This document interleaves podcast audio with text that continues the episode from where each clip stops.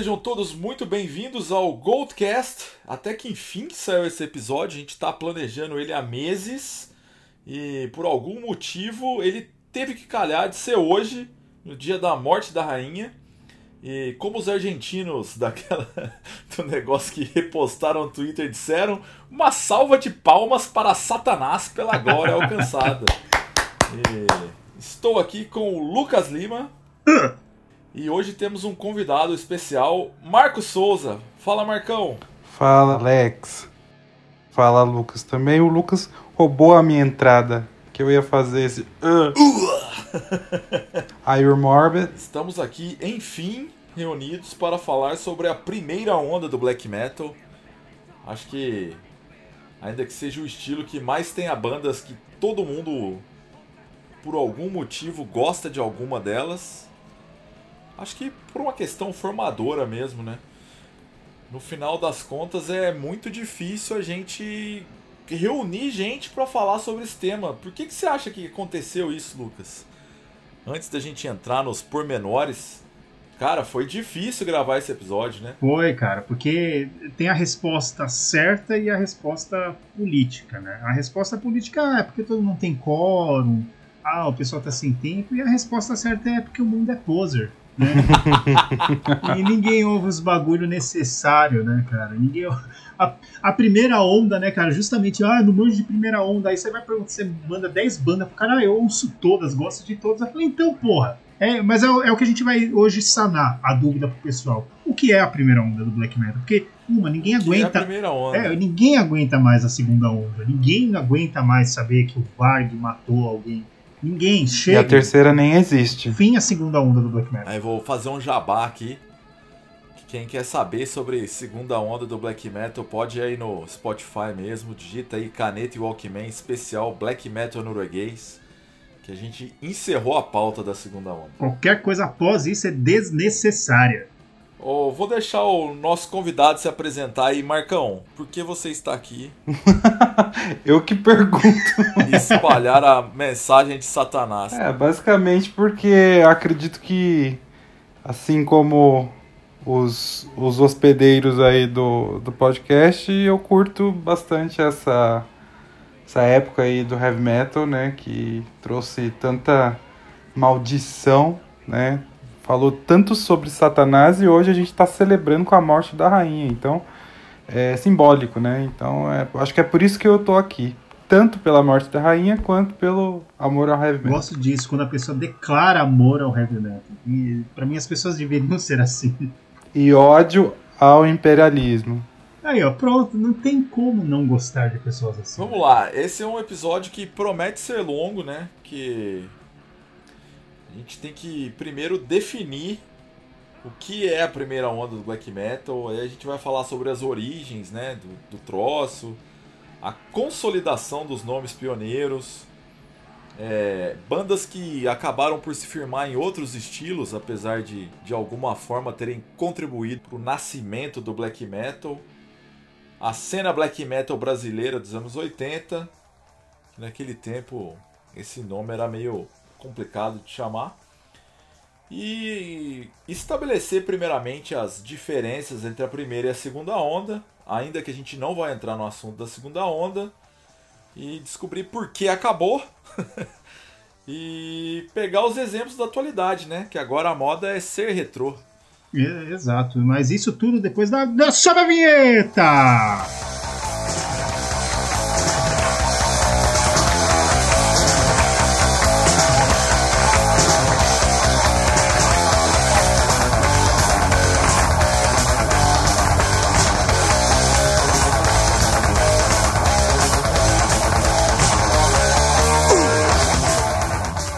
Eu vou falar um pouco aqui e depois eu vou passar a palavra para vocês. Que eu traduzi dois trechos do Black Metal Evolution of the Cult, que é um livro escrito pelo Dial Patterson.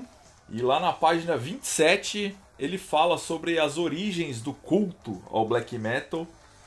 E eu acho que tem um, um parágrafo aqui muito bom que ele ele comenta da onde que veio esse nome e de onde surgiu esse culto.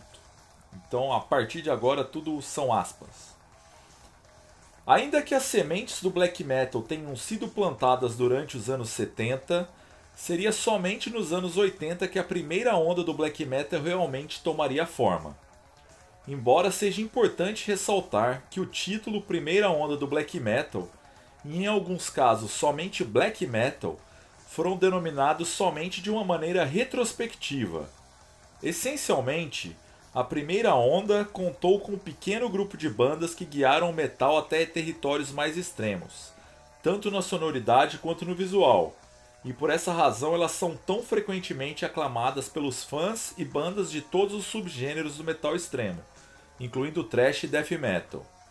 De qualquer forma, ainda que seja um erro considerar essas bandas como parte exclusiva do gênero black metal, o trabalho dessas bandas indubitavelmente estabeleceram a base do culto, e não menos importante, acabaram por nomeá-lo como black metal, que é o caso do Venom, né? Que aponta aí o disco do Venom Black Metal como o pai do nome, né? O registro biológico do nome. Foi quem patenteou antes, né? Exatamente. E cara, e esse lance não é não é novidade, né? O Possessed meter um death metal na sequência.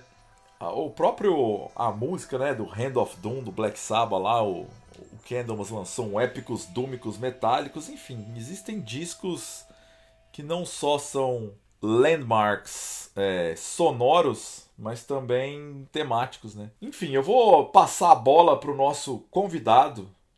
Marcão, o que, que você acha que define a primeira onda do black metal?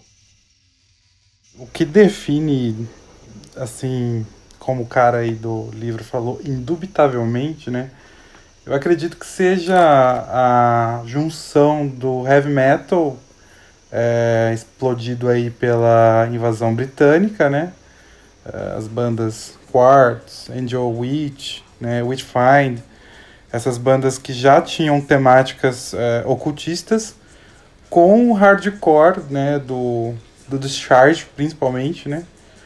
E uma atitude é, a la Motorhead de, porra, vamos fazer isso aqui, foda-se. E isso elevado a extremas camadas de peso, velocidade e de um nível de vida do tipo, vamos ser os mais é, extremos naquilo que propomos fazer. Aquela época, né? Então, eu acredito que seja isso. É, eu vejo muito é, essa amálgama de coisas juntas dentro do Venom, né, em 81, né, que eu acho que é o que a gente sempre considera aí como o primeiro marco de música extrema oficial lançado, né. Acho que em 82, né, o, Sodom já lançou o, o Witching Metal, né, mas 81 eu acho que é, é o, a marca, o marco zero aí do metal extremo, né. Então, eu acredito que seja isso, uma junção é, do hardcore, principalmente o do e o hardcore escandinavo, com as influências de metal tradicional inglês, mais essa rebeldia de é, pesar na imagem mesmo, né? Pesar na imagem, na, nas, nas temáticas, né? Acho que é isso. Total, eu concordo totalmente, assim. E e especialmente esse lado satânico, não só no extremismo musical e visual, mas também adotar uma temática satânica, um visual satânico, enfim. Que é o caso do Welcome to Hell, que tem ali um pentagrama na capa e na sequência o, black metal também tem um bode, saca? É tipo a consolidação absoluta do que, que isso vai definir, né? E também é a primeira vez que o satanismo é levado de uma forma. É, é, o, o Cronos fala isso, né? Que eles levavam o satanismo de uma forma um pouco mais séria que o Black Sabbath, né? Que enquanto o Black Sabbath estava falando do capeta, eles estavam pedindo. É, agradecendo a Deus, falando graças a Deus. Já o Venom veio contra tudo isso. Era satanismo pelo satanismo. Sim. E era total quinta série, né, cara? Satanismo gostoso, moleque. Enquanto Black Sabbath pedia arrego a Deus, né? Como na, na música, né, né? Que dá nome à banda, né? O Venom já queria estar perto do diabo. O nego né? reclama do Trouble, mas o que tem ali na After Forever é digno de oficina G3, cara. Não, e a letra de Black Sabbath mesmo, né? What is this that stand before me, né? E ele pedindo é, ajuda a Deus, né? O Black Sabbath falava sobre o diabo, mas o Venom panfletava sobre Quanto o diabo. Quanto mais crente a letra do Doom, mais devagar é o riff e mais satânica é a melodia. Você vai ver isso na After Forever, você vai ver isso na Samaritan do Candlemas, na The Tempter do Trouble. Nossa, The Tempter então, pelo amor de Deus, né, cara? É só paulada. Mas, enfim, não vamos mudar muito o rumo da conversa aqui. E cara, eu acho muito louco isso que no, no livro do Patterson fala, que é esse lance de tipo, ah, o black metal foi um nome que deram para colocar muitas bandas diferentes no mesmo balaio. E, e, foi um negócio que veio meio depois. E até hoje, por conta da segunda onda do black metal, muitas pessoas não aceitam o título de black metal para bandas como, sei lá, Sodom, Venom, mesmo Bathory eventualmente, o Creator, Slayer, que são as bandas que de certa forma fazem esse grande coro da primeira onda do black metal. Só que no entanto, o nome New Wave of British Heavy Metal também não define porra nenhuma e ele é muito mais aceito para englobar bandas que são totalmente distintas. Você fala, cara, não, mas o Venom não é black metal. Ah, o que, que o Venom é então? Ah, o Venom é New Wave of British Heavy Metal. Cara, o Venom toca diferente do que toca, sei lá, o Judas Priest, que toca diferente do que toca o Witchfinder General. E. E sabe, é, pra mim é a mesma coisa. Dizer que. Ah, que uma banda pode ser New Wave of British Heavy Metal, mas não pode ser First Wave of Black Metal é um, um tanto incongruente. Não, o termo New Wave não, não quer dizer nada, né, cara? Você pega toda a sonoridade que tinha ali e colocar no mesmo balaio, sei lá, Saxon, Venom e, sei lá, o Satan. São bandas completamente distintas. E a maioria das bandas. Cara, o Def Leppard. O Def Leppard, né, cara? Pô, e a gente. E a gente pega, né, cara? No, vamos, vamos ser sinceros, cara. 90% das bandas da New Wave são ruins, cara. São bandas de rock acelerado. Não é nada de metal ali, às vezes. Justamente. E do mesmo jeito são englobadas. Eu, eu, eu acho isso um erro. E até esse, e esse negócio de não assumir o, o, black metal, eu acho que até posterior, devido muito à, à segunda onda. Que muita banda que tocava isso nos anos 80, depois do que aconteceu na segunda onda, começou a renegar mais ainda o termo black metal. Que eles seriam associados àquilo, não a algo anterior, né? Eu não vejo, por exemplo, o Venom. O Venom é diferente porque o Venom cunhou o termo. Mas, por exemplo, a gente vai falar de outras bandas aí, o Running Wild mesmo não ia poder englobar isso sem tomar um soco do Rock and Roll, né, cara? Ele ia falar que não ia querer ser, ser colocado no mesmo balaio desses palhaços. Ele com certeza ia soltar uma dessas. Provavelmente. E aí é que tá, né? Existe uma, uma grande diferença, assim. Você pode ver que existem bandas, membros de bandas que de alguma forma abraçam essa titulação black metal. Eu acho que o caso do Hellhammer é uma delas, o do Venom também é outra. o próprio Merciful Fate também não, não renega isso. Mas aí você vê outras bandas que poderiam fazer parte disso, ou fazem parte disso, como o caso do Slayer, ou o caso do, do Running Wild mesmo, que já não, não me parecem tão adequadas assim, né? Não, é, o, o, no caso do Running Wild até meio é, o Hawking mesmo fala que toda a temática demoníaca que tinha ali no começo não era culto ao demônio, era um modo dele disfarçar as letras para atingir a igreja, né? Então era só isso, por isso que eu acho que ele não se enquadra muito, né? E, eu, e é o que o black metal já ali no começo pega, né? Algumas bandas já vão para essa parte satânica muito, principalmente depois do Merciful Fate, né? Que aí eles pegam e falam, pô, dá pra falar do diabo de forma séria, sem ser engraçado igual o Venom fazia, né? Pô, o Venom tinha Art War with Satan, mas também tinha Teacher's Pet, né? Então, a discrepância de letras, né? Eu acho que só no, o, o Merciful Fate, pra mim, é o, é o marco zero né, da, da questão lírica né, do, do black metal, que vai, vai permear o restante, assim. Eu acho que as bandas olharam e falaram, pô, dá pra falar de Satanás, assim, de uma forma mais culta, né? Cara, pois é. E isso é muito louco, né? Porque a gente para pra pensar nas origens e tal. É, eu acho que talvez o Coven já fizesse isso fora do metal, assim, não sei, talvez existam pessoas hoje em dia que tentam colocar o Coven no gênero metal, ainda que tenha o seu pé mais naquele progressivo italiano que se desenvolvia de outra forma ali, de uma maneira mais satânica. E eu acho que o Coven talvez já, já tivesse uma cara de quem levasse isso mais a sério. Sim, assim. com certeza. O Coven é bem predecedente ao, a, a essa seara que a gente está é, discutindo, né? Mas o disco de estreia do Coven acho que é 69, né? É Witchcraft Destroys Minds and Rips Souls, né? Esse disco, sonoramente, como você disse, é um disco é, que remete mais ao rock progressivo e aquela fase mais ácida, né? Dos, do, dos Estados Unidos, de bandas é, norte-americanas.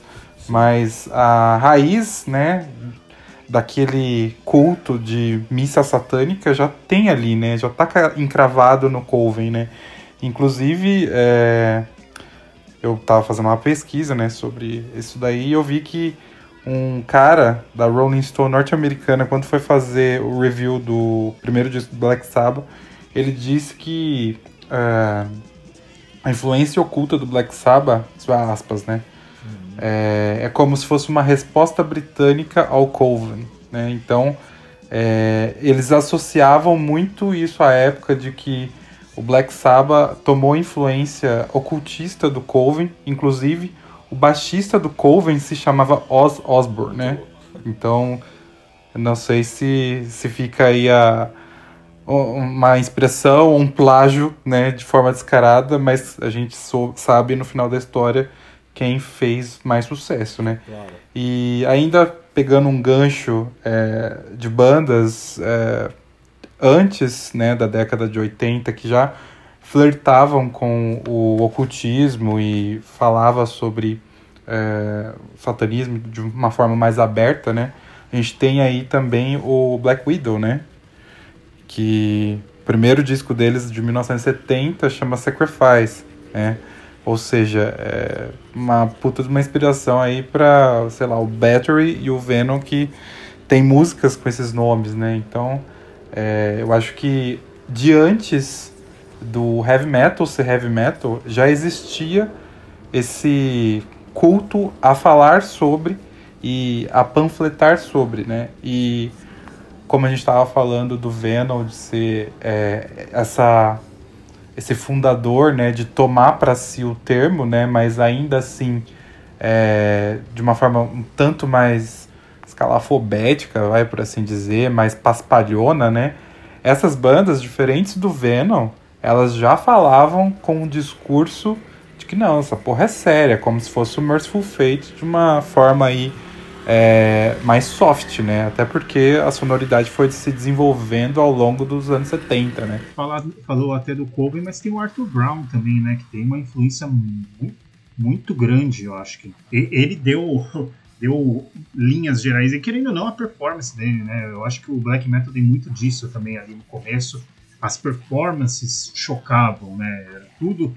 E, pô, eram pessoas de 18 a 22 anos fazendo rock pesado, querendo ser o mais rebelde possível, então tudo ia chocar. Acho que acaba juntando tudo. Querendo ou não, se a gente for ver o que o Iron Maiden estava produzindo, o Saxo estava produzindo, cara, eram garotos, eram bons garotos no palco, né, cara? Eram os Beatles do heavy metal. É, não era gente igual o Cronos e o Manta, sabe? Não tinha como. Você não, uma um... puta cara de, de que saiu da presídio, o né? O Cronos calvo com 20 anos, né? Testa dele começando no meio da cabeça. Honra os calveludos aqui desse. Em 68 foi lançado o primeiro disco lá do Lavey, que era a, a missa satânica lá, o The Satanic Mass, que era o disco ao vivo na Church of Satan, que basicamente eram uns ritos com tocando um cravinho ali e recitando cânticos satânicos, que é de fato o andamento da missa gravado em forma de disco. E, cara, tem muita similaridade em alguns momentos com a estrutura musical do Coven e tal, que eventualmente, num futuro muito próximo, foi influenciar uma das principais bandas dessa primeira leva da First Wave of Black Metal ali, quer dizer, primeira leva da First Wave é pleonasmo, mas que é na Itália o Death SS, né? O Death of Steve Sylvester, que é uma banda que hoje em dia muito mais gente associa ao doom metal do que necessariamente ao black metal, em especial por conta, sei lá, eu acho que de lá saiu Paul Chain, que é o, o guitarrista original, que é o grande nome, o grande padrinho do doom metal italiano. E mas enfim, essa é uma das pelo menos na Itália ali me parece a grande origem assim. Que depois foi dar frutos ali com Mortuary Drape e outras bandas que vieram nessa mesma leva no, mesmo país. Mas, cara, a gente tem em vários países diferentes bandas surgindo. Na Dinamarca, o Merciful Fate, nos Estados Unidos tem o Slayer, na Austrália você vai ter o Slaughter Lord, na Alemanha você vai ter o Creator, Destruction, Sodom. É, na própria Escandinávia você vai ter o Bathory. No Reino Unido, então não preciso nem dizer, né? Venom tá ali, mas porra, tantas outras que vieram junto nessa New Wave of British Heavy Metal. O caso do próprio Witchfind, que tem o, disco lá, já tem um bode na capa, enfim. O bode é um, uma instituição do black metal, né? não só musicalmente, a gente fala, cara, são coisas que andam sempre juntas, né? O visual com a estética e as letras. E nesse caso você já sabe o que está vindo por ali. E cara, mas eu acho que assim, a coisa toma forma mesmo com, com a trinca principal ali. Porque a gente tá falando, ah, o Venom era um negócio que fazia meio que. tinha um, um senso de humor, né? O humor britânico. Mas eu acho que a coisa tomou uma dimensão maior, em especial com o Bathory na Suécia e o Hellhammer na Suíça. Eu acho que essa é a trinca principal. Porque a partir daquele momento ali, em que essas bandas lançam seus primeiros discos, EPs e tal, o Hellhammer nunca lançou de fato um disco, né? Mas quando eles foram lançar o disco, eles já tinham mudado o nome para Celtic Frost.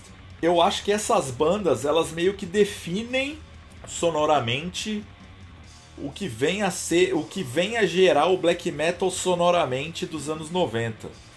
Porque até então a gente fala, ó, temos tantas outras bandas que podem ser adequadas como black metal, só que cada uma delas soava como uma forma, soava de uma maneira diferente. Você tinha o Merciful Fate, que é mais heavy metal, você tinha o Running Wild, que é mais power metal, você tinha o Slayer, o Sodom e o Creator, que foram se consolidar no thrash metal, o Witchfind, que é heavy metal, o Death SS, que vai mais pro lado do Doom. Só que aí, cara, o Venom, o Bathory e o Hellhammer na segunda metade dos anos 80, eles falam não, é um negócio mais extremo e é mais pesado que o trash, é mais rápido do que do que o trash também, né, em alguns momentos. Mais pesado. Em algum né? momento ali se desviou, meio que surgiu o death metal na mesma época, tanto com o Possessed quanto com o death, mas eles tomaram que caminhos meio distintos, não só na temática, mas como na sonoridade mesmo. Tinha essa questão mais lo-fi, com a gravação um pouco mais tosca, só que de alguma forma essa tosquice da gravação servia como uma linguagem sonora que definiu o que a gente chama hoje em dia de atmosfera, né? Não, não como atmospheric black metal, mas de ter a atmosfera do black metal que faz parte dessa sujeira no som, né? Essa parte o exemplo maior Tosca. que a gente pode pegar disso aí, ou é, ouvinte, vai lá e pega a Scandinavian, a primeira compilação que tem músicas do Battery, e ouve a Sacrifice que tá ali e depois vai ouvir a que tá no álbum. Cara, são duas músicas completamente diferentes. É, e, e, é justamente isso. O, o ali no primeiro álbum, ele quis aquilo ali. Né? O que ele apresenta, aquilo ali é proposital. É a mesma coisa o Hellhammer, é proposital. Né? E eu, você falou aí da, das três, né? Venom, Battery e Hellhammer. Cara, eu não colocaria o Venom, por causa que eu acho que o Venom tá antes, assim, eu acho que é, por ser o pai de tudo, ele e o Merciful Fate meio que andam lado a lado como pai e mãe do black metal, né? E abaixo tá os três que para mim é o Hellhammer, o Battery e o primeiro do Sodom, cara. Eu acho que o primeiro do Sodom, até o Obsessed, tem muito pouco de trash. Tem muito mais de black metal. O In The Sign of Evil, eu acho que é. Cara, eu acho que os álbuns mais importantes do black metal dos anos 80, assim, é o In The Sign of Evil e depois tem uma nova mudança quando vem o Pleasure to Kill, que a gente vai falar mais pra frente, que aí muda o, totalmente o conceito de black metal para virar um algo extremo demais, né? E para velocidade total. Mas eu acho que em The Sign of Evil ele é muito importante até pela, pela tosqueira, pelo, pela velocidade que ele é imprimida, pelo tipo de vocal. Acho que o Tom de Reaper estava muito mais perto do vocal que ia perpetuar ali pelo black metal do que o, o, o, o Porto e o do Tom Warrior. Você falou do In The Sign of Evil. Esse disco ele é o que? 85, eu acho, comecinho de 85 que ele foi lançado. Então ele deve ter sido gravado em 84. Cara, a primeira música do lado B dele, a Blasphemer, ela já começa, a frase dela é Black metal is the game I play Cause no one told me the right way, alguma coisa assim, no one showed me the right way. Você vê, em 85 a gente não tinha essa noção do que era o black metal, só que os caras, o próprio Sodom já se definia como black metal ali. A gente sabe que o Venom é a maior influência do Sodom, Angel Reaper sempre vestido com camisa do Venom no começo dos anos 80, mas você já via ali que tinha uma uma tendência ao cara virar e falar: eu não, eu toco black metal, eu faço black metal.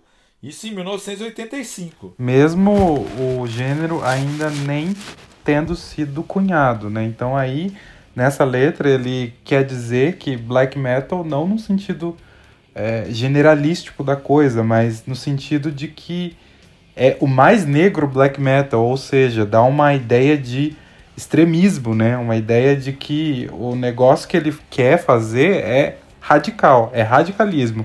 Eu acho que isso, né, essa atitude, né, de querer ser o mais veloz, o mais satânico, o mais blasfêmico, já está incutido no Sodom e nessas bandas que vocês estão falando aí, o Hellhammer e o, o Battery, e são a gênese mesmo do estilo, né? mesmo eles, ele não existindo ainda, né, não tendo sido cunhado, de fato, é, de um fato assim que todo mundo, ah, essa banda é black metal, essa banda é death metal, eles já se intitulavam na questão é, literal da coisa, né, na questão literal do, do termo, né, que black metal, mais puro, né, negro black metal. Exatamente. Para dar essa ideia de é, extremismo e radicalismo. Isso é né? é uma tônica de muitas bandas da época, que é tipo, vamos fazer o mais tosco, o mais rápido e o mais pesado e o mais satânico que a gente conseguir. E eu acho que a gente vai. É meio difícil a gente não chegar muito em breve no Brasil, né? Porque a gente já tá ali em 85, que é quando surge a famigerada cena mineira, né? Vai começar o bairrismo. Sem bairrismo algum. Bom, eu sou mineiro também, mas aí, todo mundo é mineiro, porra. só fazendo um parêntese aí, 85, o Vulcano lá gravou live, né? Então é uma coisa aí que é muito importante de ser dita. Não né? só isso, como no Rio de Janeiro também, o Ultimatum que saiu. Tá certo que o Metamorfose não tem nada ali, Sim. mas a Dorsal Atlântica que já tava não só visualmente, sonoramente, mas na temática também. Já tinha na Sim. demo lá letras como Paulo Cu de Deus, que. Enfim. Maravilhoso. Eu vou levantar um questionamento rápido aqui para vocês. É, vocês não acham que, por exemplo, o black metal, a, se não fosse as, as três bandas pilares do, do thrash metal alemão, ele não seria algo muito diferente? Porque se pegar as demos do Tormentor, né, pré-create, principalmente a, a última, Arms of Hell, que Jesus Cristo. Aquilo ali é absurdo de tão bom. O primeiro EP do Destruction e o do solo.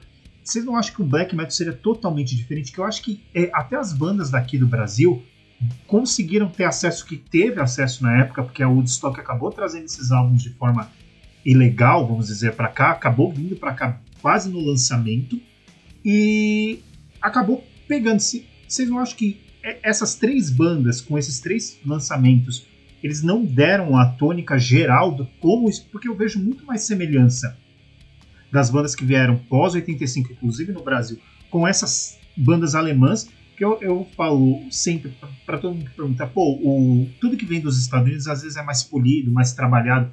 O que vem da Alemanha, cara, vem tipo de Neandertais, sabe? Gente que não sabia pegar na guitarra. Isso, você tem que não pode desassociar da questão geográfica. Eu acho que muitas vezes quem pensa em metal alemão não tem muita noção de tipo as pessoas colocam meio que no mesmo balaio. Mesma coisa falar o metal brasileiro, sabe?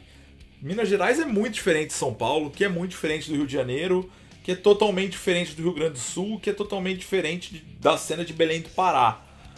E cara, na Alemanha Exato. existe essa região ali do, do caldeirão ali que fica. Cara, eu não sei como chama o estado em português, mas deve ser Renânia do Norte, alguma coisa assim.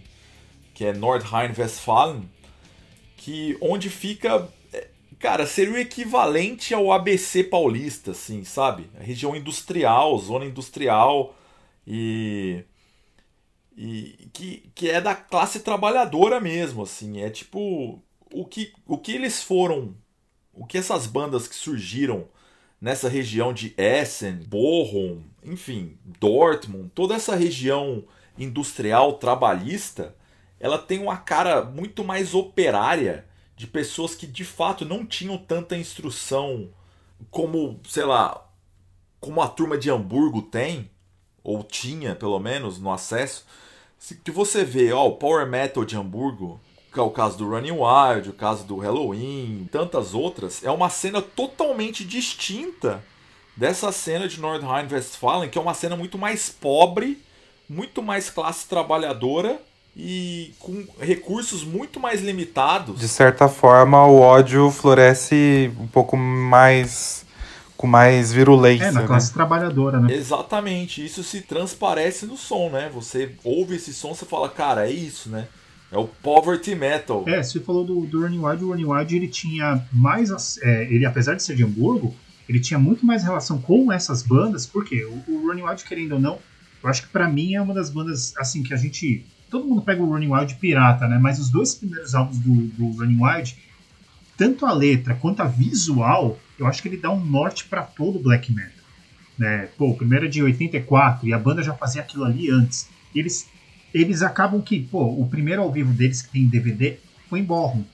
Né? E eles tinham muita ligação ali com o pessoal. E a gente não pode esquecer também do Avenger, que é o pré- pré-rage, que também é da região. E o Prayers of Steel, é- pô, as letras são total black metal. É só Satanás ali. Não tem nada. O visual dos caras, couro, é, é o que eu chamo de true metal, né, cara? Aquilo ali é o verdadeiro true metal, né? Então, é isso que você falou da região é verdade. Eu- por isso que eu falo, quando vai falar de power metal, cara, não dá pra gente é, falar do power metal de uma forma como se fosse uma coisa só.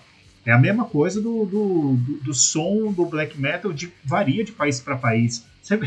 A gente pega a história do Hellhammer mesmo, pô, apesar de ser da Suíça, a história de desgraça do Tom Walker é, é digna de dois filhos de Francisco, né? É, pois é, o, o livro do, do Hellhammer lá, o Only Death is Real, né? cara é, é, é pesado mesmo. O cara, vida limitada total. Mas, cara, então, e quando a gente vê o, o Destruction, que a gente fala, ainda que ele tenha muita associação com o Sodom e o Creator musicalmente naquele momento, ele também já é de outra região, ele é mais ao sul, né? Mas aí você vê que, cara, todas essas bandas dessa cena de é, o Creator eu acho que é de Essen e o Sodom é de Gelsenkirchen. E cara, essas cidades seriam, sei lá, o equivalente a um São Bernardo e um Santo André da vida na época de comício do Lula para milhões, assim, sabe? Em ditadura. E que era, uma, era a região pobre mesmo da Alemanha e não à toa esse tipo de som que rolava ali era o mais extremo e acabou ditando, de certa forma, uma. Você perguntou, né? Qual a influência que essas bandas têm? Cara, de certa forma, isso não só sonoramente, o background dessas pessoas, ele era parecido com o background das pessoas no Brasil, assim como ele era parecido com o background de certas pessoas que viviam na região é, de classe trabalhadora da Inglaterra, sabe? Que era onde o metal era feito por pessoas que não tinham tanto acesso a educação, que não tinham tanto acesso a instrumentos bons, mas usavam o metal como uma válvula de escape para fazer a vida deles menos miserável, saca? E, e é basicamente isso. E aí que os caras buscavam ser o mais extremo possível. E você vê isso surgindo de uma maneira praticamente espontânea em sei lá quantos países diferentes no mundo. Porque existem muitas cenas que surgiram dali. E você vai ver isso se consolidando na Finlândia, na Alemanha, na Noruega, no Brasil. No Japão, na Itália. Por aí vai, né? Canadá, né, que a gente é, falou aí sobre é, bandas que rumaram para outros estilos, mas que mantiveram aí de alguma forma é, o extremismo que o black metal preceitua, né? Acho que o Canadá, né, tem aí o Pile Driver, né, o Sacrifice, o Slaughter, o Razor. Então, é, o Canadá, comumente, né, acho que poucas pessoas falam sobre a importância metálica do Canadá e a gente tem que fazer esse parênteses. E uma coisa que é, acho que até na pauta não tava, mas a cena do leste europeu, né? Que é uma coisa, pô, riquíssima. Eu acho que junto com a brasileira. Eu, eu acho que ela veio um pouco depois ainda, porque eu acho que foi quando eles começaram a ter uma certa abertura, né? O, o lado comunista começou a ter uma certa abertura com o restante da Europa. Porque eu acho que a única banda da época nem é nem tem nada a ver é o Aria, né? Que é a primeira banda de, de heavy metal. Não, mas aí é a Rússia, né? Mas a gente vai ver o caso do Tormentor na Hungria ali, pô. É, é que é quando começa a ter uma certa abertura, né? A política, querendo ou não. Né? A gente pega. É que a gente sempre pensa, ah, o lado leste europeu, a gente sempre vai pensar Rússia, Ucrânia. Não, né? A gente pensa no, no, nos Balcãs e tudo mais. Mas eu acho que vem só depois, não porque eles não estavam produzindo, né? Mas é por causa justamente da abertura. Eu acho muito também. Eu acho que consegue ser mais precário ainda que o que era produzido no, nas regiões da Alemanha, que era produzido no Brasil, né? E, e, e para vocês verem, né? O Marcos aí citou as bandas do, do Canadá, né, cara?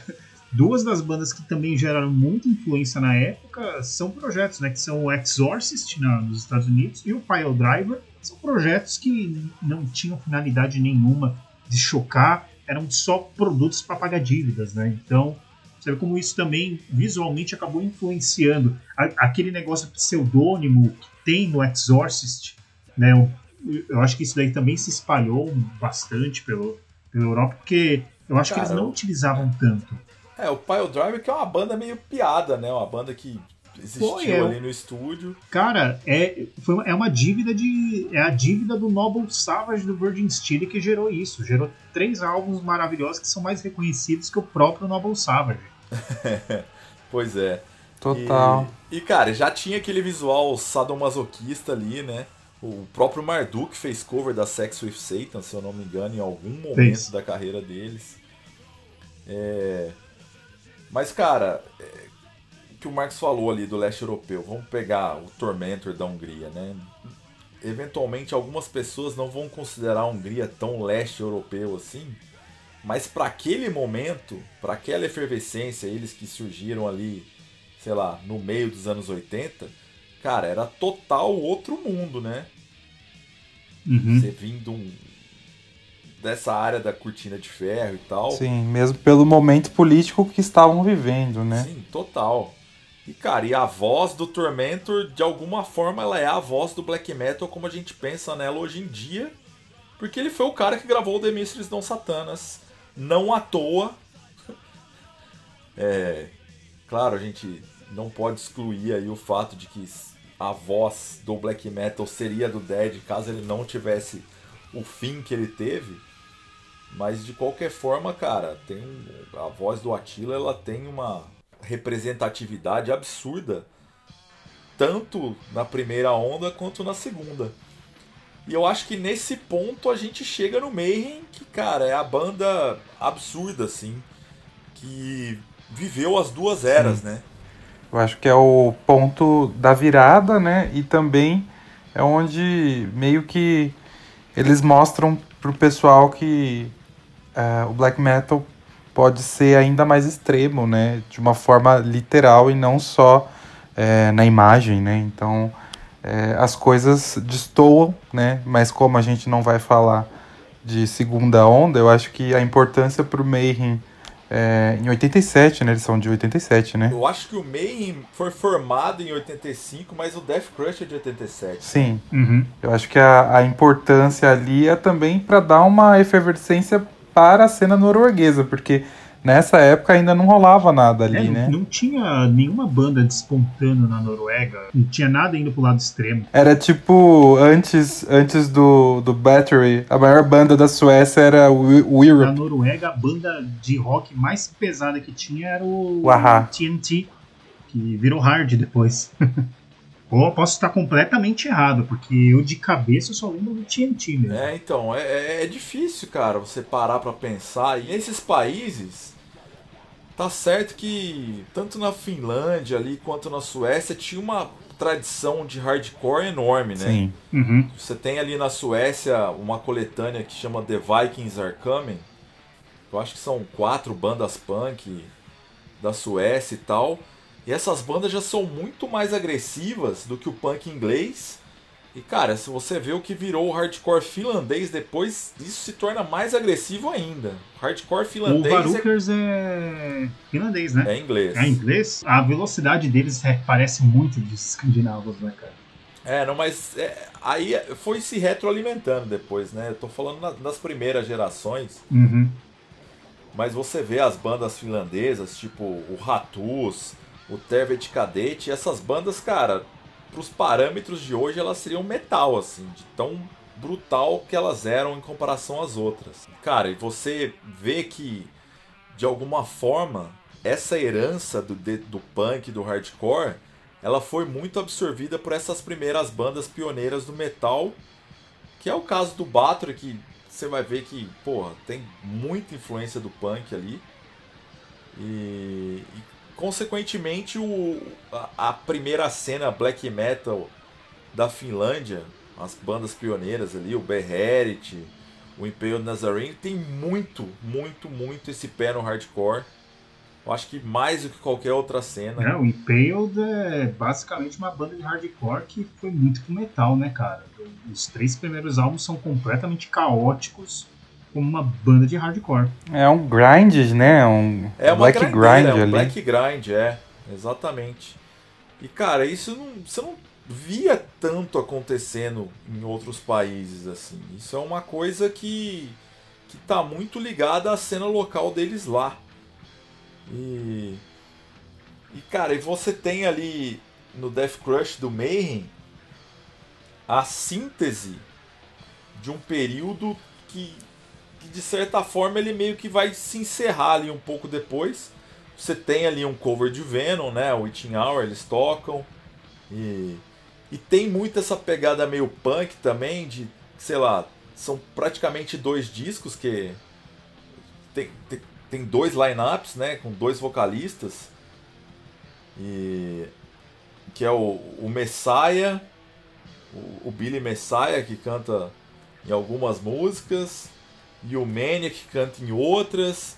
E o Messiah já tinha saído do Mayhem para ir para uma área mais punk. E hoje em dia ele voltou a fazer black metal junto com esses caras que tocaram na primeira formação do Mayhem. Você vê que tem uma conexão grande do black metal com a cena punk ali em especial na Escandinávia. E, e de certa forma isso não necessariamente acontece em outros países. É porque até vindo pro Brasil, você vê, as bandas na época tinham uma treta e queriam se dissociar do punk de qualquer forma, né, cara? É, não gostavam, tinha treta entre os metal e os punk, então aí você já vê que aqui no Brasil o, o negócio vem de uma forma diferente, né? As bandas já vinham de um extremo, já pegando lá de fora e trazendo para cá é sem pegar nada do punk que tinha aqui, né, na época. Eu acho que, vai, pra ver a banda mais extrema da época era só o Ratos mesmo. Era o único que poderia ser colocada como influência para, sei lá, sarcófago, sepultura.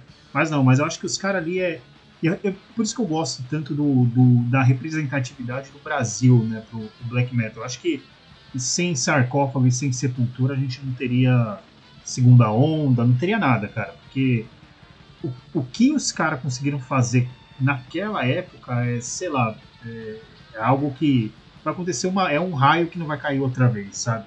De forma alguma.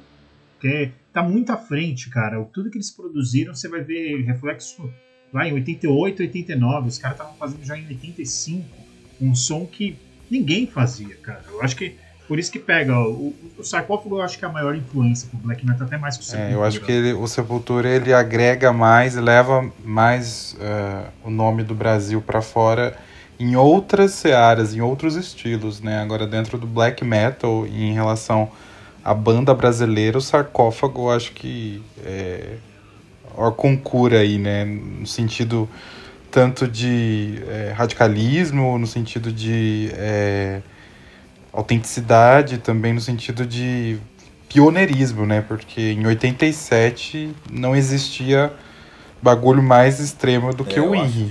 Assim, não existia, eu, eu acho. Eu acho que quando o Venom saiu, o Welcome to Hell, não existia nada mais extremo.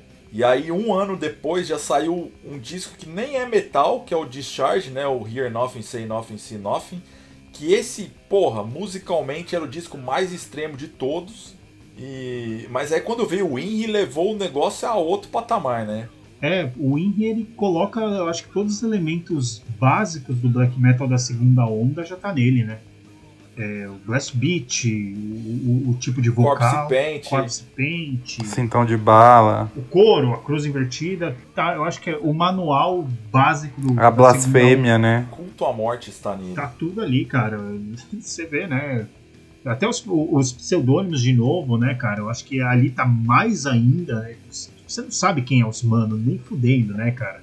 Eles não racinam forma alguma. Até porque, Sim. pro que eles falavam nas letras, era até meio perigoso ser conhecido, né? Porque. É. Exatamente. A gente estava num momento de transição de um período ditatorial para um, pra um período democrático, que era um, um ponto que as pessoas não tinham muita noção do que, que viria pela frente. Tanto é que você tem até lá naquele. aquela clássica entrevista no Rock in Rio de 85, que a Globo tá lá entrevistando os caras, chamando eles de metaleiro ali, né? Que pergunta pra um cara, ah, você acha que o Tancredo Neves vai melhorar a vida dos metaleiros?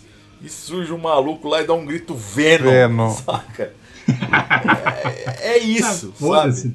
É, é a síntese do que seria aquele momento ali. E, e a gente, para você ver, a gente, é, a gente sempre ouve, né? Muita gente de fora é, colocar a pecha no black metal como um estilo de direita. A gente até conversou isso com o Lucas do Evil Coach na, no último podcast.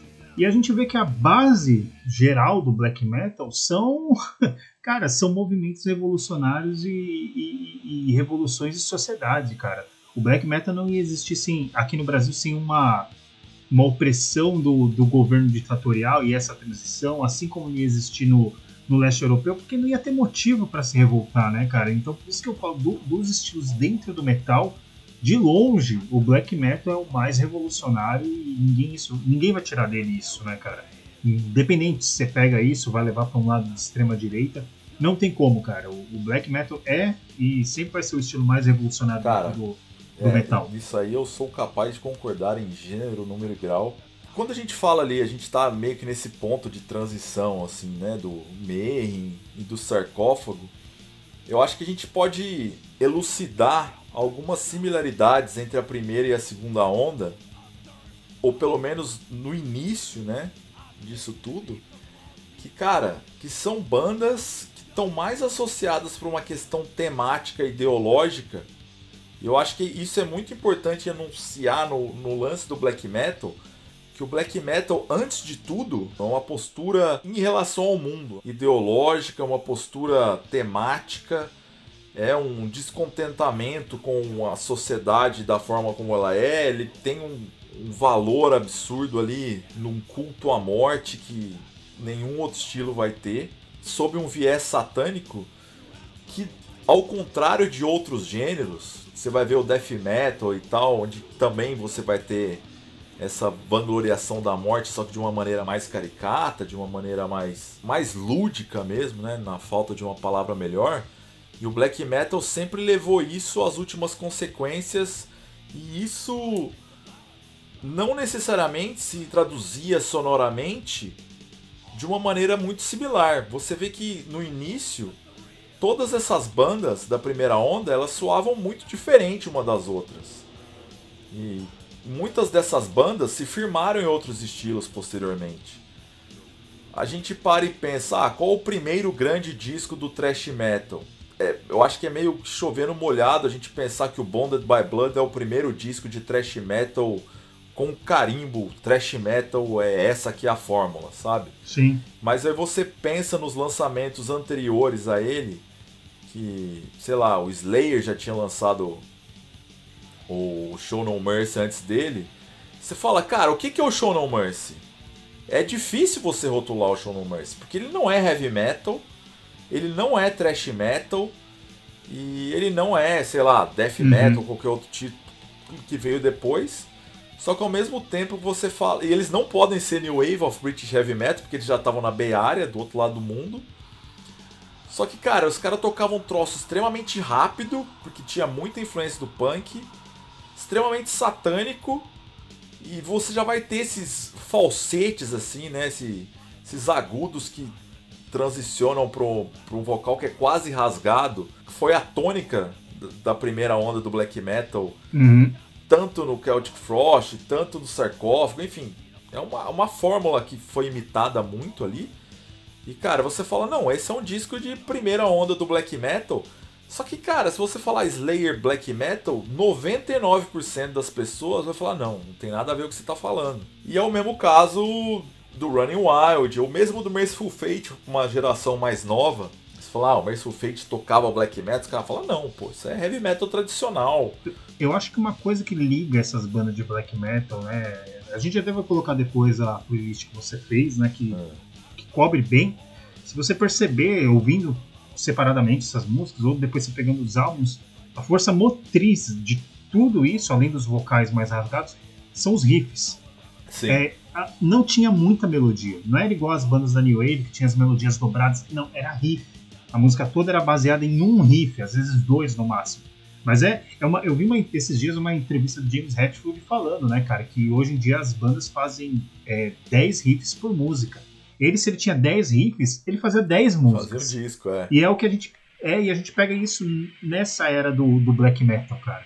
É, a, cada música tem um riff muito específico que é repetido. Depois, claro, na segunda onda do black metal tem bandas que fazem isso de uma forma que depois acabou gerando um laço maior, tipo Dark Throne, o próprio Burzum, de, do riff da repetitivo. Né? Exato. É, e eu acho que nessa primeira leva os riffs ele já tem a, é, é um chamariz assim eu acho que até mais que o vocal e a letra, é o riff que todas as músicas começam. Começa com um riff altamente desgraçado.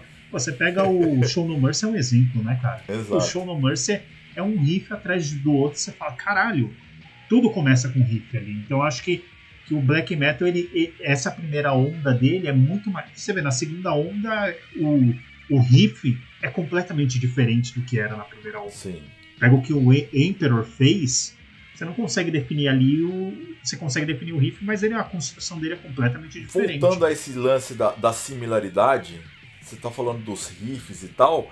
Mas uma coisa que a primeira onda tem muito similar com a segunda, fora essa questão temática, é que todas as bandas soavam diferente uma das outras. Você vê a cena norueguesa inicial ali, cara, nenhuma banda parece uma com a outra.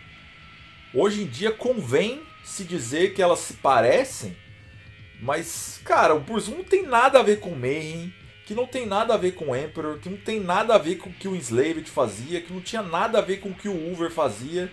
Enfim, o Dark Throne, então, porra, totalmente outra coisa. E isso virou uma fórmula posteriormente.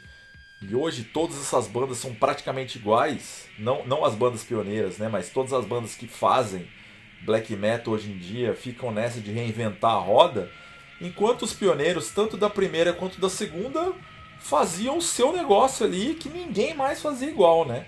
Pelo menos não naquele período. É, o, o, conceito de cena nessa época funcionava bem, que não eram várias bandas fazendo a mesma coisa. Era um conglomerado de bandas fazendo coisas distintas, cara. Fazendo tinham, a sua coisa. Elas né? tinham, claro, o, tinha um fio condutor que unia elas mas é o que você falou, não consigo comparar uma banda dessa época com qualquer outra, seja de qualquer lado do mundo. Que é o que eu falei mais, um, pouco, um pouco antes. A, do, do, caráter revolucionário do black metal. Eu acho que justamente para eles manterem essa revolução ativa, a não cópia era essencial.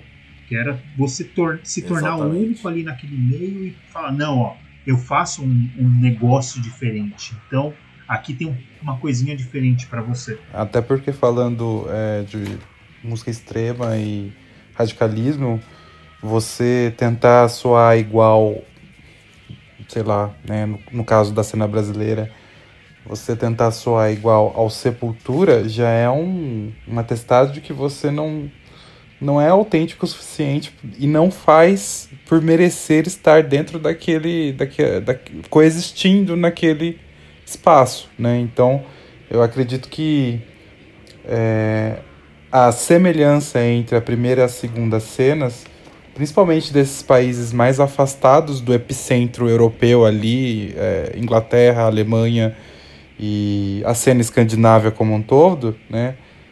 É, uma a, a autenticidade, né, de cada uma fazer um tipo de som, né, e dois, é, o que a gente já falou aí das, da, da situação precária, né, que é, essas bandas viviam, né, então, pô, a gente pensa aí, é, como, como vocês falaram, né, ah, o riff, né, o riff do Slayer é muito, uh, do primeiro disco do Slayer é muito característico, mas aí também denota uma certa falta de é, cuidado e uma certa. Um certo desleixo, por assim dizer, né? De que o cara, pô, ele não sabe tocar mais do que aquilo, saca? é precariedade em todos os níveis ali. É instrumental, é no sentido do conhecimento teórico da música e no sentido de, pô, querer fazer uma coisa é totalmente diferente do que estava sendo feito. Não, é né? é bem isso mesmo, porque eu, eu vejo assim, a, as cenas, ela teve aquele boom né, da, das bandas que uniam a velocidade do speed metal com speed metal, né, que é outro estilo que é difícil de nomear, né, que ele fica bem no limiar entre o thrash e o metal tradicional. E você pega, né, elas pela repetição, elas tiveram um curto período de duração. Por exemplo, a cena que teve o Halloween como encabeçador ela não durou mais que quatro anos. Foi de 86 a 90 e dali morreu, né? Para voltar depois só em 96. Aí aquele já no black metal eu acho que a coisa é um pouco, é, ela deixa lastros maiores. Ela vai se reinventando nela mesmo e continua girando, cara. A roda do black metal gira da, da primeira onda. Você vai pegar coisas hoje. A gente vê, né, cara, o que aconteceu de 2010 para cá, mais precisamente a quantidade de bandas revivendo a, a First Wave, né? É, é muito, cara. Não, não, é uma coisa pequena. É, esse revival, é, eu acho que é muito. Denota o quão é importante, o quanto aquelas bandas do começo ainda exercem um, um papel dominante na cena, cara. Cara, antes da gente entrar no assunto do Brasil aqui, é, eu vou chamar mais um convidado especial. O Beto, que fazia o Caneta Walkman comigo, ele não pôde estar presente nessa gravação porque ele teve filho recentemente, uma filha no caso. A filha dele, que inclusive se chama Melissa, em homenagem ao Merciful Fate. Eu acho que casa tudo aqui com o assunto sobre o qual a gente está falando. E ele falou, cara, eu queria participar, eu não posso, então eu vou mandar um áudio sobre. em que ele fala um pouco sobre a visão dele, sobre como essa cena da primeira onda do black metal se deu no Brasil.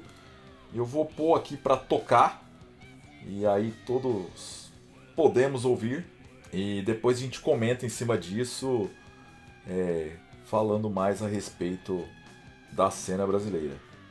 O metal extremo no Brasil ele se desenvolveu de uma forma totalmente regional, principalmente devido à extensão do nosso território. Essas diferenças culturais, de estados no geral, devido ao fato de sermos um país onde as influências são descendentes de diversos povos. E quando falamos em uma época onde a gente não tinha internet, tão pouco essa disseminação instantânea de mídia, hum, material, informação, tudo ficava muito restrito ali a certos indivíduos e aos grupos que esses acabavam influenciando naquele período. Talvez a isso se deva ao fato do metal extremo aqui não possuir uma característica tão predominante como é o caso do metal grego, do death metal sueco, que acaba virando uma referência, pois aqui na mesma época diversas bandas acabavam sendo influenciadas por este ou aquele estilo de tocar, refletindo então essa mistura é, e essa forma regional de acesso à informação e ao som e às bandas no geral.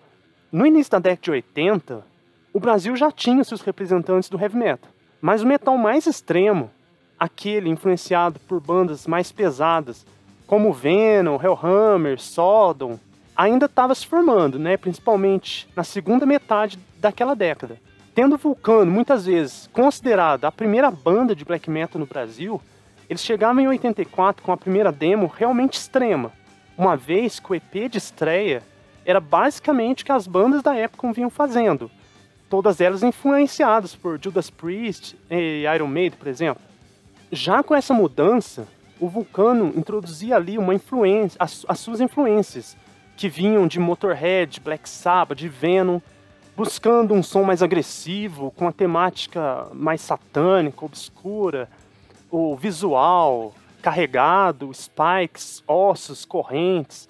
Engraçado que hoje, se a gente ouvir o live de 85, por exemplo, do Vulcano, a sonoridade acaba não remetindo tanto ao que é rotulado hoje em dia como black metal, né? Mas, obviamente, seria assim, pois ali tinha influências fortes do heavy metal, do thrash, mas é possível ali ouvir o vocalista Angel gritando black e o público respondendo metal. É, e é engraçado isso, né? Mesmo que hoje, para muitos, possa ouvir falar assim, não soa como o black metal atual, e talvez até bastante longe disso, uh, devido às diversas vertentes que surgiram após. Né? Isso mostra que o estilo estava ainda se desenhando, que os rótulos é algo, pra, na minha opinião, desnecessário no fim das contas. Né? É, em paralelo, a gente tinha no Rio de Janeiro, na mesma época ali, surgia o Dorsal Atlântica, que vinham influenciados por Alice Cooper, CDC, era o que eles ouviam na época, mas principalmente por Motorhead e Venom, eles chegariam com o thrash metal ríspido, extremo, que também acabaria sendo uma futura influência ali dentro do nosso próprio cenário, né? Já em Minas, então, em 85, o Melo Records realiza o seu primeiro lançamento, que seria então um marco dentro do metal extremo nacional e mundial, na minha opinião, pois ali, dali em diante, diversas bandas seriam lançadas, se tornando também expoentes do estilo, é, mundo afora. O split do Overdose com Sepultura e a coletânea Warfare Noise acabava alavancando ali seis bandas ao mesmo tempo. Foi o estopim assim para uma cena que explodiu regionalmente com diversos lançamentos e a gravadora lançando e apoiando o cenário brasileiro, principalmente o cenário mineiro ali da sua região, né? O sarcófago ali se torna uma grande influência para o metal extremo no geral, onde temos, obviamente, o Sepultura, é, onde temos ali surgindo em 89 também o Mystifier na Bahia, que vinha influenciado por sarcófago, principalmente pelo Blasphemy e o metal grego. É, da Bahia também vem o Red Hunter DC, com as suas influências mais tarde ali do Death, do Possessed, também do Venom, eu imagino. E é engraçado ver como que essas influências regionais elas são tão fortes ainda nessa fase, visto que a gente tem, principalmente no início da década de 90, bandas surgindo no sul, como Gold Pennies, influenciados por Blasphemy, ao mesmo tempo ocorrendo uh, o Impurity em Minas, sendo influenciado por Blasphemy, na Bahia o Mystifier também com essa influência. Então, a cena mineira no seu auge, principalmente entre 85, o início da década de 90, onde a gente pode citar ali os surgimentos enfreados só de banda puta que o pariu, né? uh, como Sarcófago, Sepultura, Chacal, Mutilator, Sex Trash, Exposer, Calvary Death, The Mist, Cirrhosis, Lucifer, Holocausto e vai embora a lista, né? Essas são as que estão ali sempre entre as mais conhecidas. E ver como que essas bandas, elas são relançadas mundialmente até os dias atuais, uh, via gravadoras conceituadas, como a Osmose, Hell Headbangers e tal. Eu, eu tive na Cogumelo há uns três anos atrás, mais ou menos, e eu tava trocando uma ideia ali com o João sobre, sobre LP, sobre disco, coleção, enfim. Tem lá a, o desenho original da, da capa do Henry na parede. E tal. E ali a gente falando sobre movimento no geral, ele disse que o que mantém a gravadora, a Cogumelo Records, até hoje, são os CDs, não, é, não são mais os vinis. E, e são esses licenciamentos sobre os clássicos lançados pela Cogumelo. Então, estamos falando aqui de um eco, de um movimento regional de mais de 30 anos, que ainda colhe seus frutos e que provavelmente vai ser para sempre, uma vez que a arte, ela agora com as mídias e a possibilidade de armazenamento, ela torna a arte imortal, por assim dizer. É, então, são tantas bandas surgindo ali no mesmo período, todas com a mesma proposta daquelas que vinham a influenciá-las, que era ser sempre mais agressiva, mais chocante, o que é meio que inerente ao adolescente no geral, né? Mas basicamente eles eram adolescentes nos seus períodos e por isso que muitas discussões sobre rótulos, muitas vezes, fica uma confusão. Por exemplo, sarcófago era death, era trash. Não, era black, era trash. Não, era black metal. Não, o som não era exatamente black metal, só a proposta. Era isso, era aquilo. Só para citar um exemplo, né? Que mais uma vez cai sob a premissa de que rotular assim é meio subjetivo. E muitas vezes não necessariamente vai condizer com os fatos e com uh, o ponto de vista de cada um, né? E o contato nessas épocas e a troca de fitas, as informações tudo de uma forma analógica, manual, era o que tinha. Engraçado ver que bandas que hoje são influências para gerações de outras e outras bandas, como Sarcófago, o Mayhem, no passado terem se correspondido de uma forma rudimentar, e o Dead usava a camiseta do Sarcófago, e todos é, de uma forma buscando conhecer novos materiais e tal.